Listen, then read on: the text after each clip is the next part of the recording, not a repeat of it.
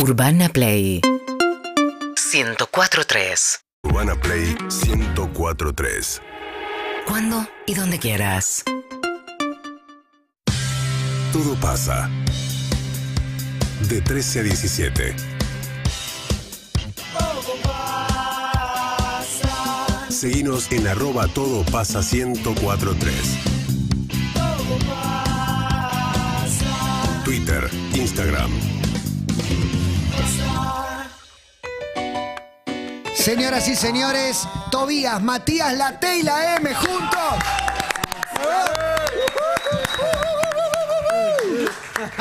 No se puede creer. No, Explícame este quilombo que, se- que- que te pasó. ¿Qué, qué les pasó? ¿Qué les pasó, Tobías? Eh, se nada, encontraron dos nada. chabones y ¿qué pasó? Nada, nos encontramos con Mati y. ¿Dónde se encontraron? Hicimos desastre. ¿Dónde se encontraron? Pues no eran dos amiguitos de toda la vida, del barrio, no sé qué. ¿Se encontraron dónde? Eh, nos encontramos la primera vez que nos vimos, como para que te des una idea, eh, nos encontramos en. Fue hace un año y medio. Fue, en- fue hace dos años, ponele. 2020. Mirá Claro, vos. 2020. Pandemia. Sí, tres. Esquivaron un toque la pandemia Hicimos los boludos. y se cruzaron dónde. Sí, y nos cruzamos ahí en, en el estudio de él, en la casa de él. Pero ¿por qué fuiste a hacer? ¿Por qué? ¿Qué hacía cada uno ahí? Eh, porque Mati, ponele. ¿A qué cámara miro? A ninguna, a nosotros. Vos nosotros. tranquilo, todas, te, Este, todas te enfocan, a así que no hay problema. Pero así agarro mi mejor perfil. Es esa, es esa. Este, nada, eh, Mati hacía lo suyo por su lado, él, él tenía su home studio en su casa. Sí. Y yo tenía, ponerle, hacía, cantaba, subía un par de cositas a Instagram. Y si bien él hacía sus cosas por su lado y yo por la mía, como que nunca habíamos complotado, capaz habíamos hablado un poco porque somos los dos de ahí de Florencio Varela, ¿viste? Claro, son de Varela. Eh, pero hasta que llegó el momento que nos, que nos juntamos, esquivamos un par de, de controles en la pandemia y nos Y encontramos. fue, fue instantáneo porque es como una historia de amor también. ¿No? Digo, tiene que pasar algo. En ese primer momento que sí, pará, boludo, acá hay algo, pasó algo, conectaron, no sé, ¿qué fue lo que pasó? Sí, teníamos, teníamos un conocido en común, teníamos un conocido en común que más o menos dijo, che, pues estaría bueno que hagan algo. Yo venía haciendo con artistas la zona. ¿Quién es ese chabón? Porque ese es el primero que la vio. No, uno, uno, un conocido, uh, uno, ahí. uno de ahí, de random. Un random. Un, Un random X. que hoy reclama. Claro, ¿viste? ¿por qué no se juntan? Es más, Ah, ni a palo. Llamalo. Y bueno, y ahí nos conocimos, no volvió mal. Le dije, amigo, venite el jueves a las 5 de la tarde. El chabón cayó 5 menos 10 con una coca y unas Rex. Cayó a mi casa ahí el Planazo. chabón. Un lujo. Y bueno, y nos conocimos ahí.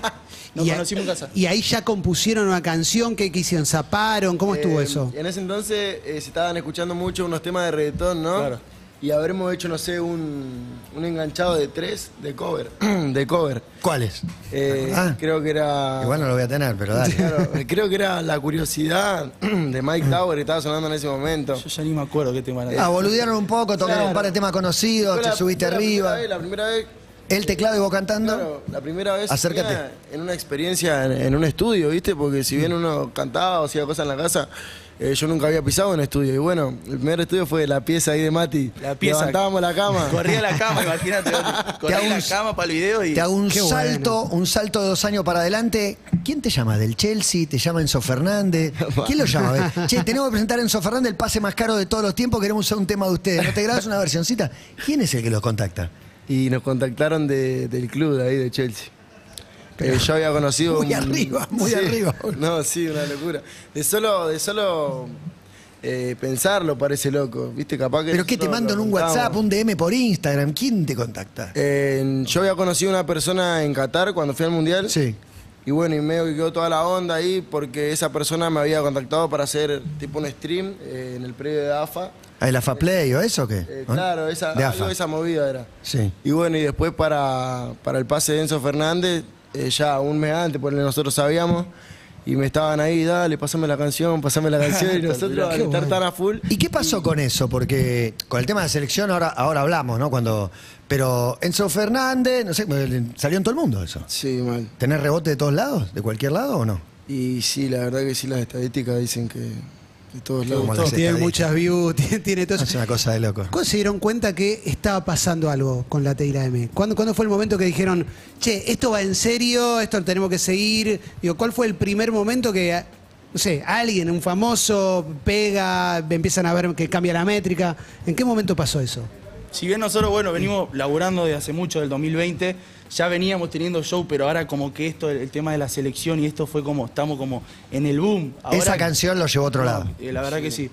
La verdad No, que sí, la canción de la selección fue un antes y un después para, para nuestra vida, para nuestra carrera artística, ¿no? Sí, después Duki, Bizarrap y la, y la otra, ¿no? Encima pasó todo en una semana, eso es increíble. Duki, Visa, Messi, Enzo, Tamendi. Increíble, en todo en una semana. año. ¿Messi le pidió una foto? Messi nos pidió una foto, man. Contame, contame la peli esa, por favor. Messi nos pidió una foto, no lo podíamos creer. ¿En dónde era la fiesta? En el City Center de Rosario, la fiesta de los campeones. Messi, ¿quién más estaba? Di María, Maxi Rodríguez, Mascherano. Claro, la que hicieron después de los Paredes. festejos, se fueron a fiesta ellos Claro. y los contrataron a ustedes. ¿Quién más tocaba? Eh, tocamos nosotros, los Palmeras y La Conga. y la Conga. Muy arriba, muy bien. Cerramos Y, nosotros. Pues una foto, maestro, te dice Messi o qué? Nos pide una foto Messi, nosotros no lo podíamos creer, no lo puedo creer hasta el día de hoy. Tuve una foto con es una Messi. historia, es que es una re historia, igual, es una re anécdota dale, para, dale, dale, para dale. contarla toda Desplayarla. y nada. Dale, dale, dale, tirala, tirala. Este, bueno, ponele que a nosotros nos llama, eh, habíamos hecho el tema para la selección Sí. Eh, un día antes de, de que arranque el mundial, ¿no? Salió Sí, un día antes. Un día antes. claro. El sentido de la oportunidad es total. y salió, ponele arrancó el mundial. Firma de Leo tenés ahí. Sí. ¿Eh, ¿Antes o después de conocerlo? No, de, esta es De ahora. él. Claro. Ah. Quizás el spoileé, brazo pero el la foto. me llamó la atención. El día de la foto te firmó el brazo. Sí. Original. Bueno, volvé, volvé, volvé, perdón, adelante. Arriba, muy arriba. Eh, bueno, habíamos hecho el tema y salía el mismo día que jugaba la selección. Y yo el mismo día que jugaba la Trajeron selección. suerte, guacho, con Arabia, ¿no? Perdimos. No, claro, boludo, Con me Arabia. Me quería matar, hermano. Me subí al avión para ir a Qatar y perdimos. Y el tema salió, salió antes que yo suba al avión. ¿entendés? Fue fundamental esa derrota. Sin esa derrota no, no éramos No, campeones. olvídate, fue fundamental. Y nada, ll- llegamos allá y yo ya tenía contacto con, con Enzo, con Nico, pero también entendía por, por un lado que estaban concentrados y ni yo quería ir a joderle. Claro, lógico. Este, y nada, siguieron las cosas así y después el tema cuando la, la selección empezó a ganar, empezó a tomar fuerza y yo creo que el tema empezó a explotar cuando... Cuando- campeón del mundo. No, pero cuando lo empezó a postear, creo que Nico Tamendi era Claro, el primero que no sé si lo ponía en stories o dónde lo En ponía. historia, en el feed, en todos lados. Lo ponía ponía en todos lados. Y el tema, aparte, digo, el tema lo lleva a un lado porque está buenísimo el tema. Porque es, es hipnótico. O sea, se te pega, lo Claro. agarrás y no lo soltás más, ¿viste? Tiene un ritmo, una cadencia, vos cantando, está buenísimo. Pero te llaman después del mundial, los llaman para una fiesta privada para Messi. Ahí es donde les pide la foto. Claro. Y ponerle nosotros, eh, si bien lo teníamos en la mente a eso, ¿viste? ¿Qué? Y ¿Que pase pasa, todo y eso? si pasa lo que tanto queremos que pase, ¿viste? Como que nunca lo decíamos. Y si pasa lo que tanto queremos que pase, que era salir campeón del mundo, ¿no? Eh, ¿qué, qué pasa? Y, ¿viste? y los resultados, bueno, se fueron dando, gracias a Dios. eh, los pibes empezaron a apoyar el tema, a bancar, la gente lo empezó a bancar cada vez más. Eh, y nada, gracias a Dios se dio la alegría máxima y una vez que se dio la alegría, eh, hablábamos con, con Mati, con nuestro representante, que nos iba a llamar Leo, que nos iba a llamar, pero nosotros sabíamos. Obvio, no sabíamos. ¿Fue ¿no? antes o después de la fiesta? Messi la postea a Antonella ahí con el silloncito bailando. Fue después de eso. Ah, Muy bueno. Es un momentazo ese. No, imagínate, estábamos en mi casa. Te escribieron 3 millones de personas para Sí, avisarte. empezó a sonar el celular. Estábamos en mi casa y nada, veo que subió eso Leo y me emocioné, ¿me ¿entendés? Me, me levanté, le abracé a mi mamá, a mi hermano, me puse a llorar. Vos me vas a hacer llorar. Sí, te juro, te juro por, te juro por, por mi vida. Me levanté y fui al balcón a abrazar a mi vieja y lloramos, ¿entendés? Va, yo lloré y mi mamá me decía, ¿por qué llorás? Dijo, mi mamá llora por todo lo que me pasa a mí. Justamente por eso no lloró, pero ahí lloré yo. ¿Entendés? Y bueno. Y después lo tuve a Leo acá, diciéndome, hablándome, sacándome conversación, buscándome, ¿entendés? Y ahí ya, no, ya estaba más tranquilo. Tobías Medrano tiene 23, Tobías Medrano y Matías Rapen. Matías Rapen. Rapen. En la E. No lo Rapen. tiene, pero está. Rapen, pero muy bueno que se llame Rapen. ¿no? Después grabaste con Bizarrap, dice, dame dame el apellido. Claro. Con, con el Duki. Pero quiero saber cómo sale el tema. ¿Cómo, cómo fue? ¿Te, te acordás el momento que empezaste a tiki tiki y él cantó, cambiamos la letra, esto no va, esto sí, ¿cómo lo armaron? El tema, mira, me lo, lo trae, lo trae Toby, me dice, amigo, tengo, tengo el tema del mundial, me dice. Unos días antes, de, de- de- tres días antes de que esté el mundial. La fe, la fe, la fe no se negocia, muy grosa la fe. Es muy bueno. Tres días antes que yo, che, amigo, vos decís, sí, amigo, estoy convencidísimo. Bueno, vamos a mandarle, nos cerramos en el estudio, le buscamos la vuelta ahí, qué hacemos, que ponemos esto, que sacamos, que la letra, que esto, y, y lo hicimos todo en un día. Además me acuerdo que fuimos a jugar al fútbol, grabamos todo el día, Muy fuimos bueno. a jugar al fútbol. no, pero el teclado, el teclado ese es. Tiene, tiene su swing. Este arranque. Ay, esta es la Claro, tecla God. Y bueno, y así, amigo, y lo hicimos en un día. Salió la letra, él hizo la letra, toda la letra, yo hice la música y bueno. Y hoy estamos acá, gracias, gracias. Y hoy vienen de. Bolivia, Salta, de girar por Sudamérica. El amor que hay por Argentina eh, es difícil de, de- de trasladar y de entender, pero en Colombia, en Bolivia, en Perú, admiran a Argentina, al, al fútbol argentino, y ustedes ponen un pie ahí y nada, y la gente lo enloquecida. Viene de, No, la gente como loca. Hace poco fuimos a Brasil, ¿no? Unos sí. días. Y nada, como loco. sonando y nosotros estábamos. Y es más, fuimos a pavear porque no fuimos a trabajar, ¿viste? Fuimos, no De sé, vacaciones, tres creo que días, cuatro. cinco días libre ahí, después de todo este quilombo. y todo. metieron unos días de descanso en la playa. Y nada, ya nos cruzamos un montón de argentinos, ¿viste? En todos lados sonaba. Nada, íbamos a, a la. A la disco, ponerle de allá y... el ponían. tema, ¿entendés? Pero bueno, eso como que lo fuimos naturalizando un poco. Ya está acostumbrado. Ya si no suena, dice, che, ¿por qué no suena? Y ahora, y ahora En la- buen sentido, ¿no? Y ahora lo que viene, porque va ahí un par de Gran Rex, obviamente, pero digo, están componiendo, los consume más la gira. Digo, pues en definitiva también es seguir laburando, pues viene la Copa América, viene el próximo mundial y tiene que haber Claro. temas de ustedes también. Y es que la verdad que sí, es una, A es una buena presión, ¿viste? Eh, está la incertidumbre de qué hacer después, después Claro. de esto, ¿viste? Pero yo creo que se trata de, de superar, de seguir manteniéndonos, de seguir trabajando, eh, de colaborar con otros artistas. Vos bien lo dijiste, ya tenemos un gran rec sold out y el segundo está por agotarse, ¿entendés? Capaz muchísima gente nos conoció ahora por el tema Claro. de la selección, ¿viste? Pero ya ponerle en la Copa América, eh, Nico también nos escuchaba, cuando salimos campeón de la Copa América, Claro. ya todos nos escuchaban, los pibes, ya teníamos relación, ya nos seguíamos, ¿viste? Pero como que este hit del- para la selección nos terminó de... Es una locura. Ahora lo van a tocar en la terraza. Antes tengo una última pregunta. ¿Por qué estabas seguro de que, de que te iba a pasar algo así? Digo, para, para mí el primer paso es creer lo posible. Y vos lo creías. No lo creías. Estabas seguro que le ibas a pegar o que tenías un destino de, de esto que te está pasando. ¿Por qué? Y yo creo que cuando uno hace las cosas con amor y sabe también de dónde viene y todas las cosas que capaz uno pasó, yo de mi lado, como Mati de, de su lado, eh, capaz yo te digo que el tema de para la selección no, no lo hicimos con la intención de que se peguen y que hagan, sino como Pero una- le dijiste el tema del mundial. Claro, Este es el tema del mundial. como una manera de devolverle, de devolverle todo a, a toda la mano que nos dieron los pibes, ¿viste? Y más ahora que salieron campeones, ni hablar, ¿no? Pero. Ay, nada, está ahí. Está Una ahí. locura. ¿Vos sos 2001? Yo soy categoría 2001, 23 de 2001. diciembre. ¿Y vos sos? Yo soy 99. 99 del viejo milenio. Él la mueve, vos, vos jugaste en inferiores, todo. Sí, yo jugué en inferior. Hasta sexta. Hasta sexta. ¿En defensa? En defensa. ¿Y después qué pasó? ¿No, no tuviste Después más ganas? más Mu- cerca ¿Con la- quién jugaste que llegó a primera? ¿Alguno? Y sí, estaba con unos pares.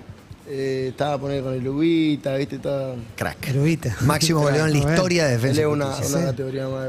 Y bueno, y así un montón, Adoni, ¿viste? Pero capaz ahora no, no tengo mucha relación con, con todo, pero. Te tiró la música. Bastantes. La música Sí. más. Menos mal, menos mal. Menos mal, dijo. Qué golazo. Bueno, pausa y nos vamos a la terraza con Nos la vamos. T y la M. No se lo pueden perder acá en Urbana Play. Ya venimos. Pones tu radio en play.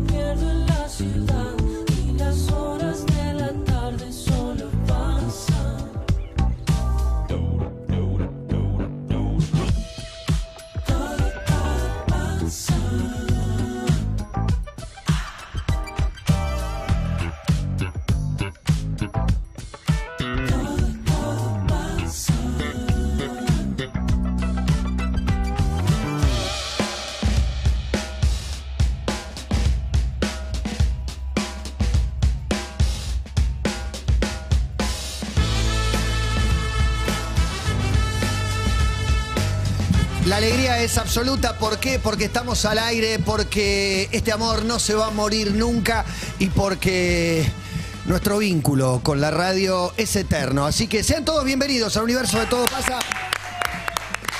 Era, era hoy, era hoy, mira Cami.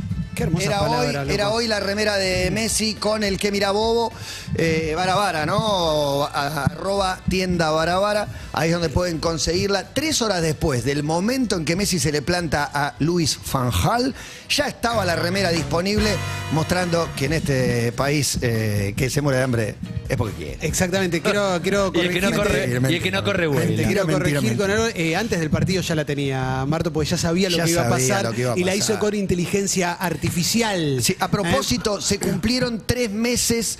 de- es, es buenísimo, el Mundial arranca un 20 de noviembre, termina un 18, con lo cual, con la manija que tenemos, todos los días se cumple dos meses, tres meses de algo. Estamos de En novios con el Mundial. Arabia, todavía. Estamos de novios con el Y Mundial. ayer un subidón hermoso, los premios de Best, un premio fantasmagórico que no le dimos bola jamás en la historia. De hecho, se fusiona, ya que me preguntan, ¿no? Con el balón de oro durante un tiempo, se vuelven a pelear y se escinden. Eh, y de golpe estamos tomándole bola. ¿Por qué? Porque están tres representantes de los vínculos de ese grupo humano maravilloso que no tan al margen de- del triunfo, porque sin resultado todo esto no, no sucede. Hablan del equipo, hablan del grupo, hablan de un grupo de jugadores y de cómo se relacionaron. Por supuesto, en la victoria siempre es más fácil eh, que la derrota. ¿Qué hubiera pasado si hubiéramos perdido la final? Una generación de niños decepcionados, tristes, pensando que Argentina se lo merece y que este país es una mierda, etcétera, etcétera.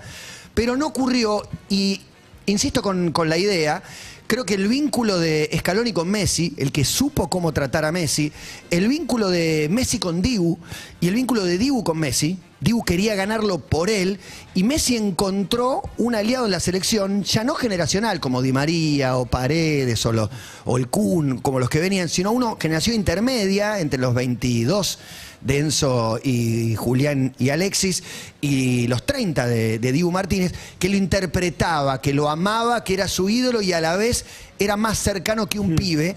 Y me parece que en ese círculo virtuoso de relaciones de ellos tres, de hecho, el momento que Dibu dice unas palabras conmovedoras, emocionantes, hablando del ejemplo de sus padres, y lo, lo termino posteando, y Scaloni llora.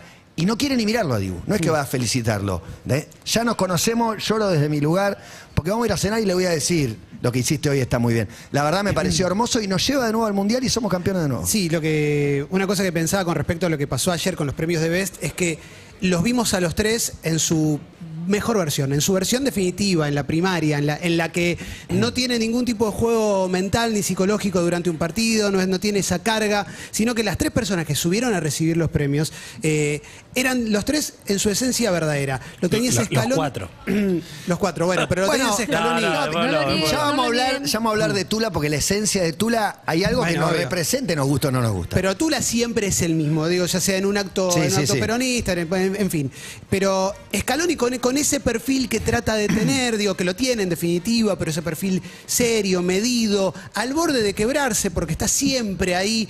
Un Messi nervioso, que lo dice al principio directamente, que se siente incómodo con ese reconocimiento, al que no le da tanto peso normalmente, pero no por una cuestión de desprecio, sino porque simplemente no se siente por disfruta más que arriba. antes, como los mundiales. Totalmente.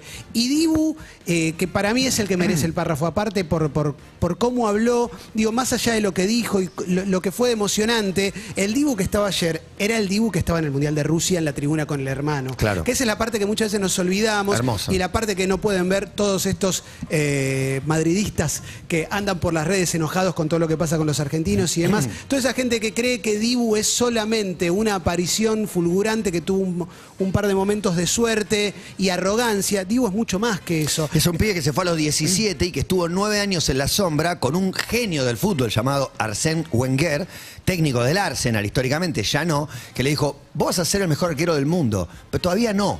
Y Dibu se bancó ese todavía no, y hoy Wenger estaba entre el público viendo cómo le daban el premio a el mejor arquero del mundo. Y con una construcción deportiva por parte de Dibu también, que normalmente nos suele, nos suele gustar cuando la escuchamos de algún deportista que quizás no se dedica al fútbol. Te dicen, por ejemplo, Djokovic o Federer hace yoga, hace pilates, tiene psicólogo, se prepara de otra manera, aprende idiomas. Todo eso lo solemos destacar de otros deportistas.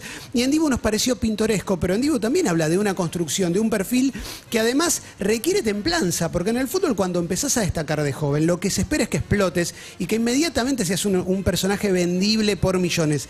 A Dibu le, to- le tomó muchísimo tiempo. Sí, tiene una carrera de cuatro años. Pues a los 26 empezó a competir eh, fuertemente y tiene 30. Y además de verlo en su rendimiento deportivo, es como que se juntan más cuestiones al combo. Ya lo vimos enojado, ¿entendés? Como peleándose, I fuck you twice y lo que sea. Ya lo viste festejando. Ya lo vimos zarpado. festejando canchero y también lo ves emocionado, ¿entendés? Como y le va sumando características de lo que es un ser humano el chavo. Hay algo que pasa cuando, cuando te quebrás públicamente, Sí. que, que traspasás el vidrio, una barrera, y creo que, no sé internamente él, eh, cuál será su peli de decir, yo quiero, quiero decir esto delante de todos, porque a, a los viejos ya se los debe Mm. haber dicho, pero quería darse el gusto de reconocerlos en ese lugar, Sí. y fue hermoso, como lo dijo también. Vieron que hay algo que es muy lindo, que es cuando te- alguien te perdona algo, cuando te amigás con Sí, alguien. sí, sí, sí. Eh, bueno, no porque hayan estado peleados, ni mucho menos, pero a mí me genera una sensación muy linda ver la buena onda que hay entre Messi y Mbappé, ver eh, ese, ese apretón de manos, ver el abrazo el otro día en el partido. Me parece que hay algo también ahí Sí, de... tratar de adivinar qué tan protocolar es ese vínculo es un deporte mundial, me parece. ¿verdad? Porque son dos jugadores que compiten por ser el mejor del mundo y, y juegan juntos a la vez. Uno tiene 35 años y el otro tiene 24. eh, y quiero decir que Mbappé está condenado, entre comillas, a estar en las ternas hasta que se retire. ¿no? Sí. Pues digo, lo que hizo ya en estos dos mundiales lo pone en ese lugar como Messi, que quería decir que se entregó el balón de oro eh, hace cuatro meses y Messi no estuvo entre los 30 jugadores. ¿Por qué no estuvo? Porque yo creo que si lo pones entre los 30 gana.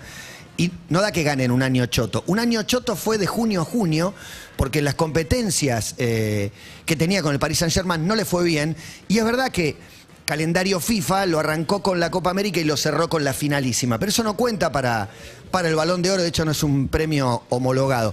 Digo, eh, lo sacaron porque si no, iba a ganar, posiblemente. Bueno, Mbappé va a estar en las ternas hasta que se retire. Y hay un reconocimiento mutuo, me parece, de parte de Messi y Mbappé como vos sos lo que viene y no hay ninguna duda. Y de parte de Mbappé también diciendo, sí, vos sos un grosso. Y hay un detalle Vos sos de best, Vos sos de best. Vos bueno, sos de best. ahí va. Y dentro de, de los detalles que están circulando con respecto a las votaciones y demás, ¿a quién votó cada uno? Messi votó a Neymar primero, pero después votó a los dos que competían contra él. Votó a. Mbappé y a Benzema. Sí. Digo, Otra. Muchas veces uno si, quizás eh, se puede hacer boludo. Acá no, votó es que la estrategia diría no le des votos, ni siquiera pocos a tus Claro. competidores. Pero Messi dice, nada, yo tengo que votar a los mejores. Y los Sí. mejores son Benzema, Mbappé y Neymar. Otra cosa que está circulando, que es re falopa, pero que me causó gracia, es que confunde y se olvida que al lado, o sea, piensa No, no, que... para mí no, para, Para mí no pasó Para nada. no. Para mí lo miró Mbappé para saludarlo. Pero con, como Cristiano, como con Cristiano darle un siempre lo picotón. saludó. Como que se No, acerca no, al para mí- beso Sí, sí, para y mí Antonella no. le pega en la rodilla. No, Para mí no, para mí no. Eh, Lo dijiste rápido, pero no sé si todo el mundo lo vio. Esa toma que está, ese planito que está cuando Dibu termina el discurso y lo ves a Scaloni, Scaloni. secándose las lágrimas, pero tratando de no quebrar. Y sin de- mirar, no lo quiere mirar a Dibu. Para mí ahí tenés un poco una síntesis de lo que pasa a nivel humano en la selección, que es algo que no pasaba hace mucho tiempo. Y que los encuentra en un momento que también le decimos a la privada, esto no suele ser No, así no es normal. Y es hermoso lo que está pasando. No es normal. Y, y digo, no es por comparar, pero tuvimos nuestros campeones cuando nosotros teníamos, éramos adolescentes o, o un poco más chicos. Fue hermoso, lo disfrutamos a full, pero los vínculos eran diferentes, en un mundo diferente, menos globalizado, sin redes. Es absolutamente incomparable. Pero estos vínculos no estaban. Había otros vínculos hermosos, otras relaciones divinas, Bilardo, Diego. Eh, otras rencillas, otras, otras tensiones, pero estos vínculos son para disfrutarlos muchísimo. Realmente que tener ídolos deportivos, que nuestros hijos tengan estos ídolos deportivos es una bendición, es hermoso. Quiero sumar una información que viene a cuento, que no fue en The Best, pero Mm. que ayer, o anteayer, no recuerdo, creo no, ayer, se abrió la embajada argentina en Bangladesh. Mm. Volvió y en la ceremonia de izado de bandera, de fondo en la pantalla, no, se transmitió la final del Mundial. Ese es el motivo por el cual tenemos una, una sucursal, iba a decir, en, en. Bangladesh, ¿no? ¿Cuánto- durará embajada. activo ¿Cuánto eso, durará? no? Sí, no sé, pero viajaron empresarios y todo porque se supone que se pueden hacer negocios. Y ¿Quién- depende de eso. es el embajador? El embajador es No una persona que tiene que no abrir ronda de negocios. Va a ser buena o mala su gestión, al margen de los países con los que tenemos un vínculo muy profundo, muy fuerte y demás, si logra llevar, no sé, la soja ahí o importar litio o no sé, o algo así. ¿Embajador o cónsul? No so- Sí, puede agregado cultural. Puede llegar a ser uno de los mejores laburos que te toque si te toca un país donde no Claro. tengas demasiada actividad Mira, eh, conocí migratoria. el rubro cuando estuve varado en Egipto y me salvó, y me salvó el, el cónsul. Y entonces tuve vínculo con él un par de días para entender de qué se trataba. Es un laburo que, que paga en dólares, vivís en la zona de embajada. Digo, es muy idealizable por eso. Laburás pocas horas, cortan a las 3, 4 de la tarde. Pero tu papel está ceñido por esto que te digo. No, trajimos a los empresarios del gira, hacen una ronda de negocios. Si la balanza comercial da positiva, digo, si lograste que, siendo embajador en Bangladesh, no sé, el que, el que fabrica rueda, paraguas o lo que sea. Como Scioli mostrando los productos argentinos en los si te eso es. Después, si no hay ningún conflicto, ¿eh? es hasta aburrido, te diría. Generalmente es tramitar una. Viene, hay uno que está O varado. si es político. Bueno, no, o si es es político. repatriar un Si es cuadro. el de Brasil. Sí. si es Brasil cuando está Bolsonaro, no es lo mismo que cuando está Lula. Yo te digo algo más Estados- liviano. Por Yo te digo algo más Es que no todos los países tienen una embajada argentina. Digo en Costa Rica. Claro, ¿no? sos el embajador en Costa Rica. ¿Y qué? Yo creo que el Tenés emba- que solu- solucionar los problemas del argentino barato. Hay un surfer. Se la puso en la pera uno de vacaciones en Costa Rica, bueno, tenés que entrar en acción. Conocimos al embajador argentino en Qatar. En Qatar fuimos a la residencia. El equipo que tenía, la verdad que laburó un Venía en montón. Tirán. Laburó, laburó un montón durante el mundial, obviamente. Picante. Después no sé si tiene No, tanto. y nunca más. Y después Claro. también hay, hay movidas que, digo, no es que vos estás en cierto tipo de destino, te vas moviendo. En una época por CQC yo había pegado muy buena onda con el embajador est- estadounidense de Argentina, se llamaba Earl Anthony Wayne. Claro. Bueno, de Argentina se fue a Afganistán. Todo mal. Más difícil Riesgo eso. de vida. Riesgo Claro. de está riesgo de atentado permanente. Por eso, y creo que ahora está en México también, Pa, pero bueno, Afganistán, viste, bueno. pero es una cosa que podés estar en Argentina, podés ir a Madrid y puede estar buenísimo, pero después te puede llegar a tocar un, un polo Oh, más Miguel difícil. del Cel, que le había tocado en Pero Centroamérica. fue en Panamá, Panamá. Panamá. Y bueno, ahí está también el debate entre el diplomático de carrera y el embajador político. Miguel de Cel vendría a ser un embajador político. aunque le cueste creerlo, Sí. lo es. Como Ricardo Alfonsín. Está en Madrid ahora. Está en Madrid. Tengo un dato. Buen laburo, buen laburo. Excelente, una embajada codiciada. Codiciada, ¿cuáles son? Brasil, Madrid, Francia, las europeas, Estados- Estados, Estados Unidos. Estados Unidos. Es un, es un nombramiento político, por eso fue Martín. Lustó, Lustó, claro, exactamente. Pilo Bordón, bajó de- Guelar, Diego Guelar. Diego Velar. La, la, digamos, la embajada para Lustó fue a condición de que se bajara de la Claro. candidatura como jefe Claro, de gobierno. bueno, nunca se dijo eso, Bueno, pero, pero- bueno, se supo. Y Uy, Carla qué contando...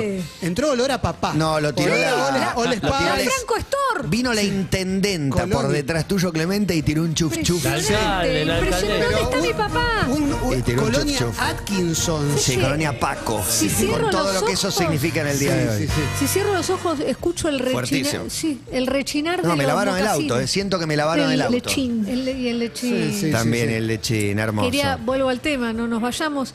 Nuestra eh, periodista número Ah. uno y embajadora, Maya de Bowix, aporta un dato y es que Marolio ya desembarcó en Bangladesh. Sí, fue cantado Sí, claro. por. El jingle fue cantado por eh, bengalíes. ¿Se dice así? ¿Bengalíes son los No. bangladesíes? Banglade- ya te digo, el gentilicio. ¿Bangladesí? No, no, Y no, no. ser, eh, Me gusta Difícil, bengalí. ¿eh? ¿Bengalí de dónde es? Del Golfo de Bengala. de- Sí, Bengala. No, Bengala no es un país, ya te voy Y diciendo. Curazao, me acabo de enterar que Curazao. ¿Qué es Curazao? Curazao, además de una bebida, Blue Curazao, que vamos a estar tomando cuando nos enfrentemos en los amistosos de la selección argentina.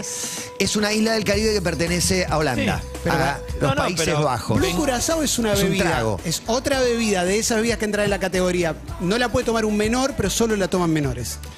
Sí, Solo la tomás de adolescente y posadolescente. Cuando Es como aprendes la- a tomar un poco, ya no la tomas más. Es como la fiesta solo para mayores de 18, Sí. que hay tres mayores de 18 Exacto. y están todos con la nueva moda. Les cuento a los que no son padres de adolescentes, niños con documentos falsos. que dicen McLovin. No, todos- son todos McLovin los pibitos Una ahora. identidad que refleja que vos tenés 21 años, alguien de 16. ponele. cuando yo era pibe tenés- no salía. Vos no tenés 21. nunca me Ah, no sé cómo circulaban los documentos falsos en, en las vacaciones, pero a morir. Claro, Está mal porque lo que ahora estoy se puede diciendo imprimir. Y lo condeno, pero es lo que sucede, viejo. No tapemos Claro. el sol con la mano. Ahora lo puedes imprimir. Cuando nosotros éramos chicos, era Muy bien. agarrabas a alguien mayor y decías, ¿me compras un pronto J?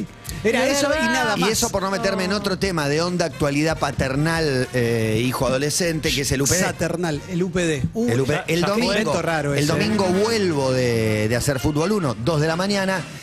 Y me cruzo andando por Juan B. Justo, zona bolichera, con mucho uniforme de colegio, 2 de la mañana domingo. Digo, estos están saliendo del UPD. me toca a mí ser padre del UPD estando en contra del UPD. ¿Qué es el UPD para un montón de gente que no tiene hijos en edad de secundaria? Es el último primer día de clase, es decir, cuando arrancan quinto, ahora hay un festejo cuando arrancan quinto. Claro. Digo, cuando terminan quinto, se la ponen en la pera, no sé, es como... ¿Fiesta? No voy a decir que está bien, pero es absolutamente esperable. Ahora, cuando empiezan quinto, nació como me la pongo en la pera y voy al colegio borracho. Sí, sí, sí, sí. Voy al colegio sin dormir. Digo, es la idiotez más grande que escuché en mi vida. Digo, si quieres una fiesta por el último primer de clase, háganla, pero no vayan al colegio. Sí, igual, ¿Por qué el, vas a ir? igual el concepto. El- Quieren ir al colegio, dado destruido, vuelta, claro. hechos mierda, quedarse dormidos en clase, una estupidez. Es la vuelta olímpica de los que no entramos al Buenos Aires. Son ¿no? bobos. Sí. Sí.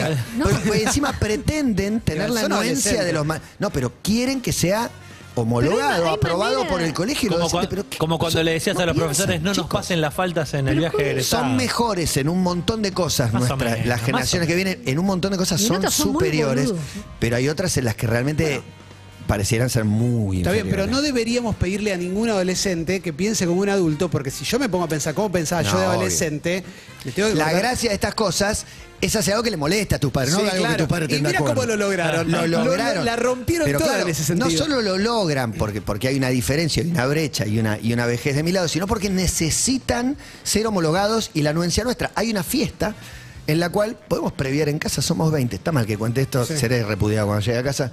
No, le digo, ¿cómo haces una, una previa en mi casa? Yo estoy en contra del UPD, imagínate que... Ah, pero previa para el UPD, Previa en del contra de la UPD. previa No, general. previa para la salida. Porque va a haber una, hay un boliche Y hoy a la, la noche. previa, la previa. Hoy a la noche hay un boliche. Claro, Pero ese boliche no combo. Escuchate esta porque hago mal en contar.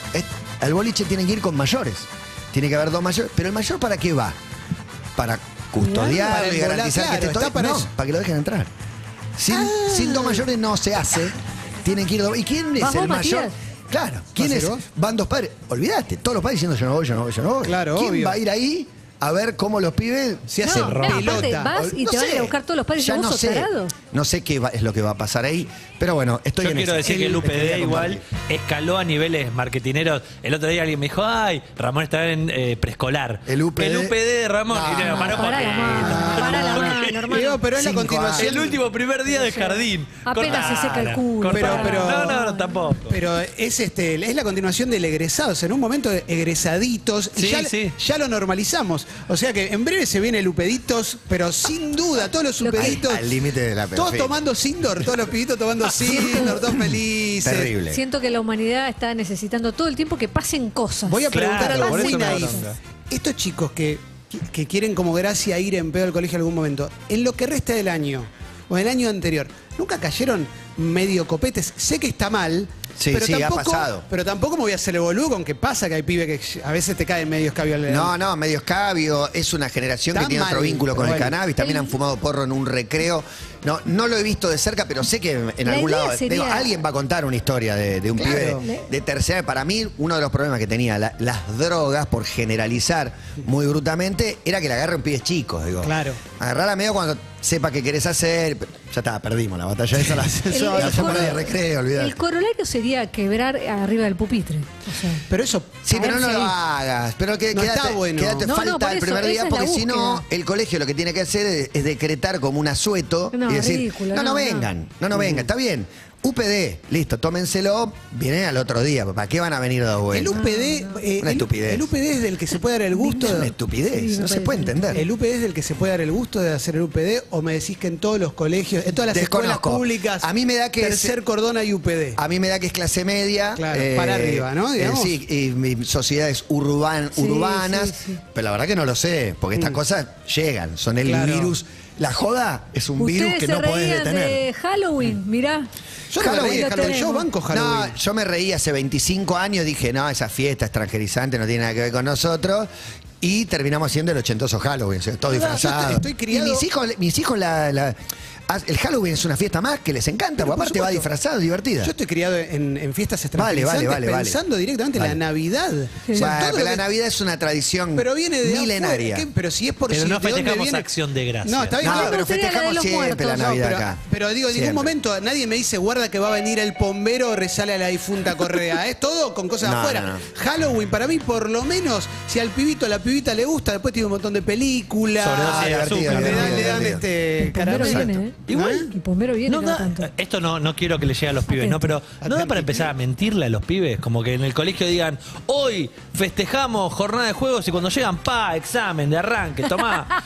Total, sí, sí, que- Primer día de clase no te dan Sí, no- no metele, haces nada metele el con primer día. todo. Metele con Primer todo. día Bien, pantallazo, presentan la materia. ¿no? Hay que ir de a poco. Me gusta el Pensá dictador, que, Juancha. pensá que primer día de clase fue hoy o ayer, 27 de febrero.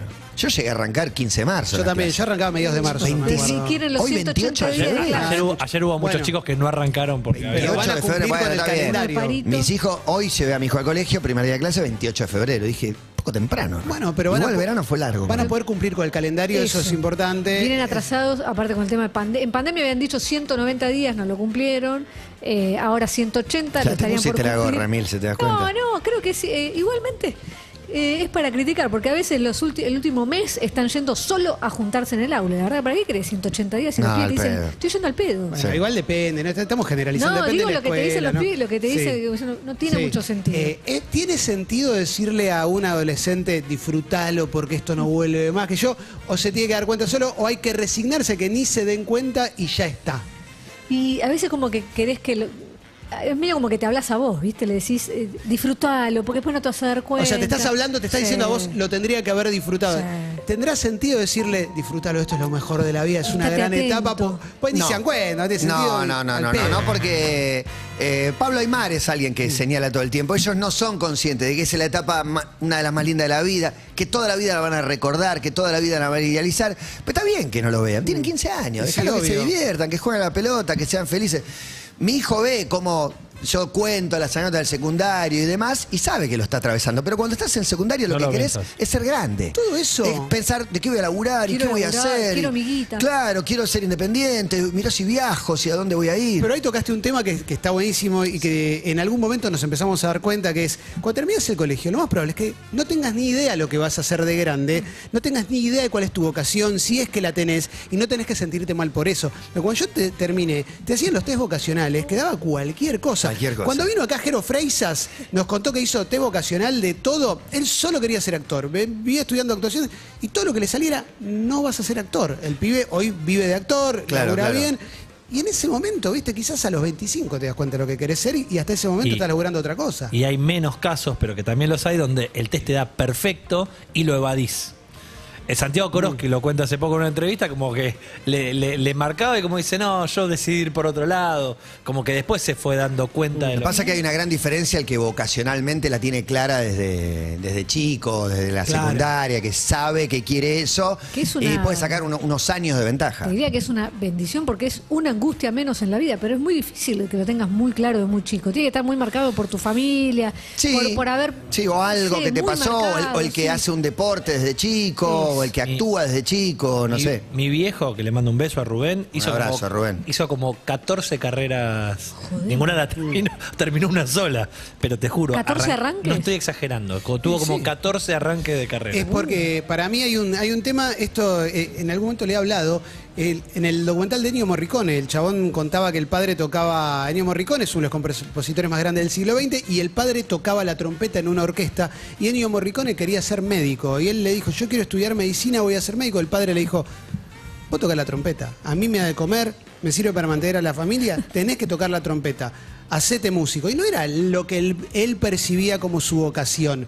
El chabón estudió trompeta, termina convirtiéndose en uno de los músicos más importantes del siglo XX. Eso a mí me hace pensar en, ¿existe la vocación o Para mí es un temón ese, es un temón el tema de la, de la vocación. Y quiero citar también a, a nuestra gurú Maya de Bowix. El libro se llamaba ¿Y si no es suficiente? Sí. ¿Sabes que no, Sí. no me acuerdo? Sí. Donde cuenta que laburaba con el padre, a regañadientes entró a laburar para administrar propiedades o cobrarle a Alquileres. a alquileres, etcétera. Para mí uno de los momentos más emocionantes es cuando su viejo le dice, pero a vos te gusta escribir, pero acá me está yendo bien, no importa, tenés que... Claro. O sea, el momento en el que te dicen, soltá eso que te acostumbraste, te gusta, te da plata, un medio de vida, para hacer, ya estás, ya estás para hacer lo que Una de siempre las cosas soñaste. que a mí más me, me admiro de, de mis amigos que son papás eh, y que los veo titubear y demás, pero sobre todo que se permitan la, la situación de titubear, que es cuando más de una le pregunté, le digo, vos ves que tu hija es eh, excelente tocando el piano, es excelente, pero ella le copa zapateo americano, tap.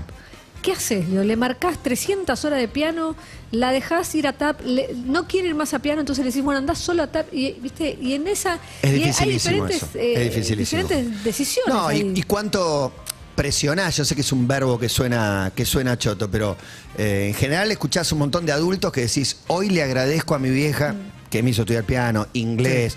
O lo que se te ocurra, porque yo la odié durante cinco años y es lo mejor que me pasó, es que me haya insistido. Y como padres, esta generación de padres de cristal que no presionan a sus hijos y que están atrás de los deseos de un chico de 13. Digo, le haces un Más daño. difícil. Y sí. Para mí hay una parte también que es, que es bastante particular, especial, sobre todo en generaciones como la mía y anteriores. No sé si hoy sigue sucediendo tanto como antes, pero los papás que tienen miedo de cierto tipo de vocaciones porque no las conocen tanto. Entonces de repente el pibe te dice que quiere ser actor, quiere ser músico y te dicen, no, no, estudia para contador, porque esto es lo que te va a dar trabajo. Eso pasaba con nuestros padres. Claro, y, y lo, y lo que te gusta a vos es un hobby. Y ahí es muy difícil, ¿viste? Romper con ese mandato y probablemente hay un montón de gente que se quedó con las ganas de probar con algo más. Hoy me parece que estamos del otro lado, obviamente, ¿no? Hoy es como, hacer lo que quieras, que tampoco sé cómo funciona, no sé cómo reaccionaría No, no hay, yo. no hay. Trataría de orientar, método. pero no sé cómo se hace. No hay un también hay un cambio de paradigma que yo los veo a los pibes que están en esa edad de tenés que decidir qué carrera haces. Es muy difícil porque de hecho, o sea, las carreras son muy largas. Eh, y una vez que la arrancás, también está la presión de al menos terminarla, tener el título. Hay muchas opciones y a la vez se abren tantas cosas que parecen, eh, eh, no, no son lo convencional. O sea, eh, youtuber o todas esas cosas Claro. que alguien, un pibe va y le dice al padre quiero ser youtuber y te dice déjame de joder. Bueno, no, no, no sé si es déjame de joder. Hay cosas ahí que es un mundo que nosotros Puede ser desconocemos. un equivalente actor en otra época, digo, por lo desconocido Bueno, que es para los más grandes. Pero antes eh, un padre decía, no, yo voy a jugar videojuegos. Claro. Y te decía, nada, hermano, jugá videojuegos y algo, pero y no quiero va- que la gente me vea jugando Claro, un videojuego. el eh, videojuego absolutamente era- era- impensado era para puro nuestra generación. entretenimiento. Pero claro, la no estructura era- no, es similar a como cuando te decían quiero ser actor en el Sí, sentido de sí. llegan tres o cuatro, o que quiero ser fuerte. Llegan dos de dos millones, no sos Sí, el sí. único, ¿viste?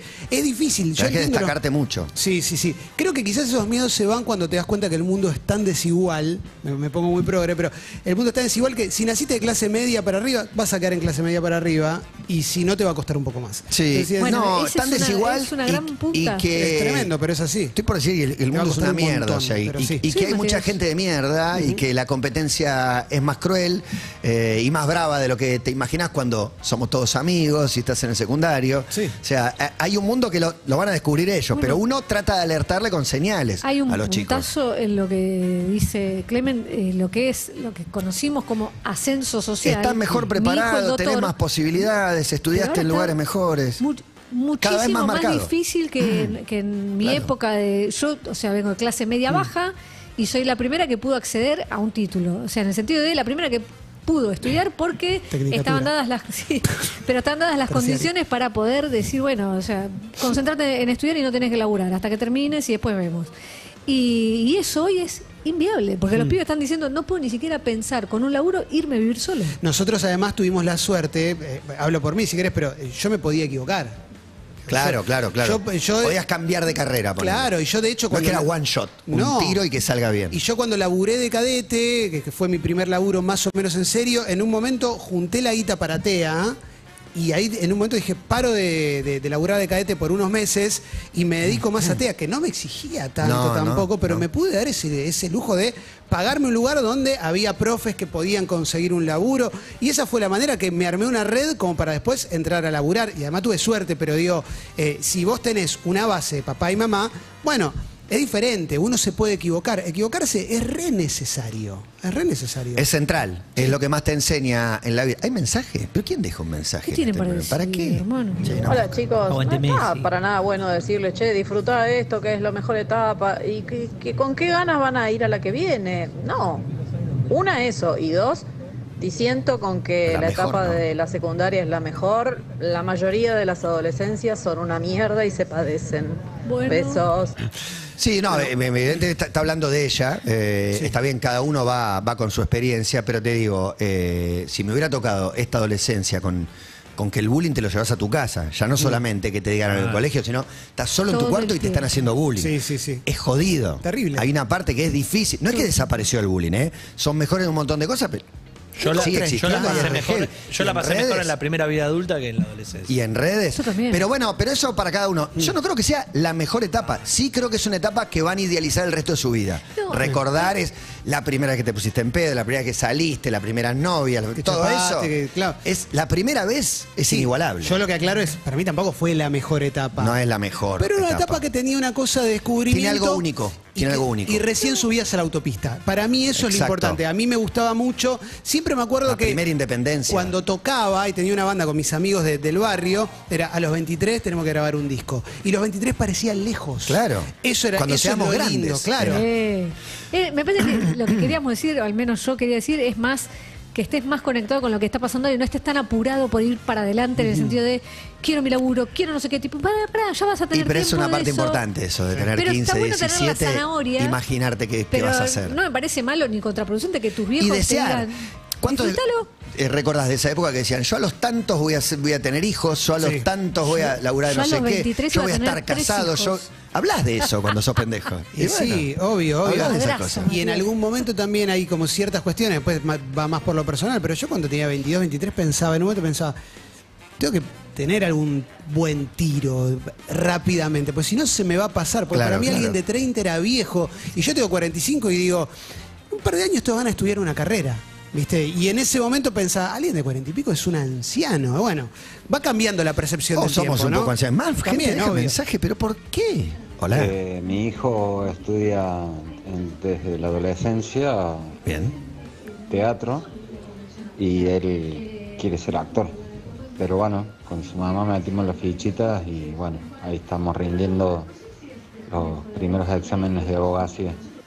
Abogas. Ah, lo obligaron, Es- un- lo metieron a Una abogacía. fichita. Eh, pero Una también de- fichita. depende también del mundo con el que vos te, te relaciones, la, la red de, de- de contactos que tengas. Si vos tenés un nene que quiere ser actor o una nena que quiere ser actriz, sabes más o menos a qué escuela de teatro la tenés que mandar, dónde, de dónde salen todos los que después van a los no todos castings. saben, Clemen, ¿eh?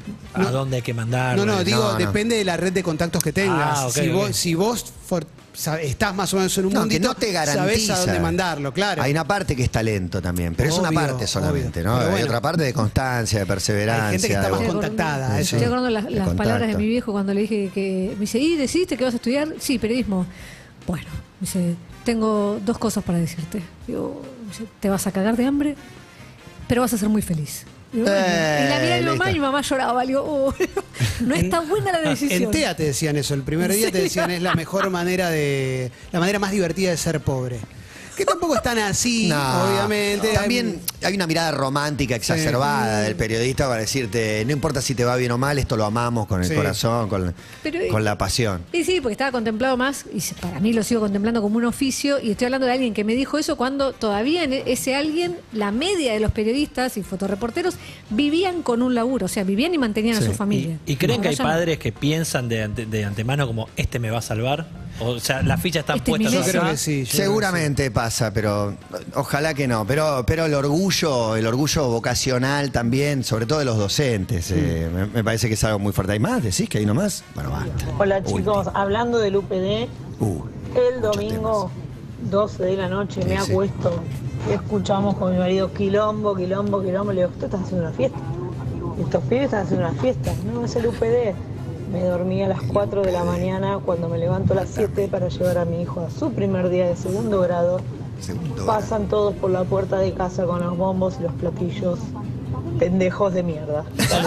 Buen cierre. Harina en el pelo, quilombo. Acá Jera dice en contra de la institucional, institut- ah, Institucionalidad. del UPD. Es que claro, tiene que ser un festejo marginal. ¿A dónde quedó la Está- rebeldía? está- ¿Qué eh, quieren? ¿Que ya sea está, homologado? se nos fue de las Está- manos, está Mateo. ¿Con un estandarizado. sello quiere que el UPD listo vengan en pedo al colegio? No. Te vuelvo al periodismo y a esta cosa de los mensajes románticos que te bajan. También hay otra clase de mensajes que te bajan y no, le- no lo estoy diciendo como algo negativo, pero muchas veces te dicen como va a ser difícil, no vas a conseguir laburo, depende del profe, depende cómo te lo dice.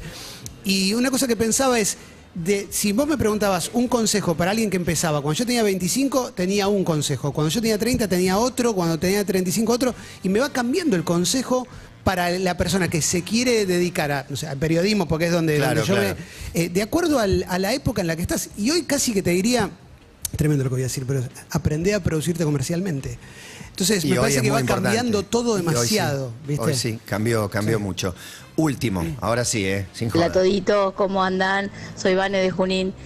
Yo creo que a los hijos hay que apoyarlos los que les gusta, aunque después el día de mañana ellos se arrepientan, tendrá tiempo de empezar su carrera solos.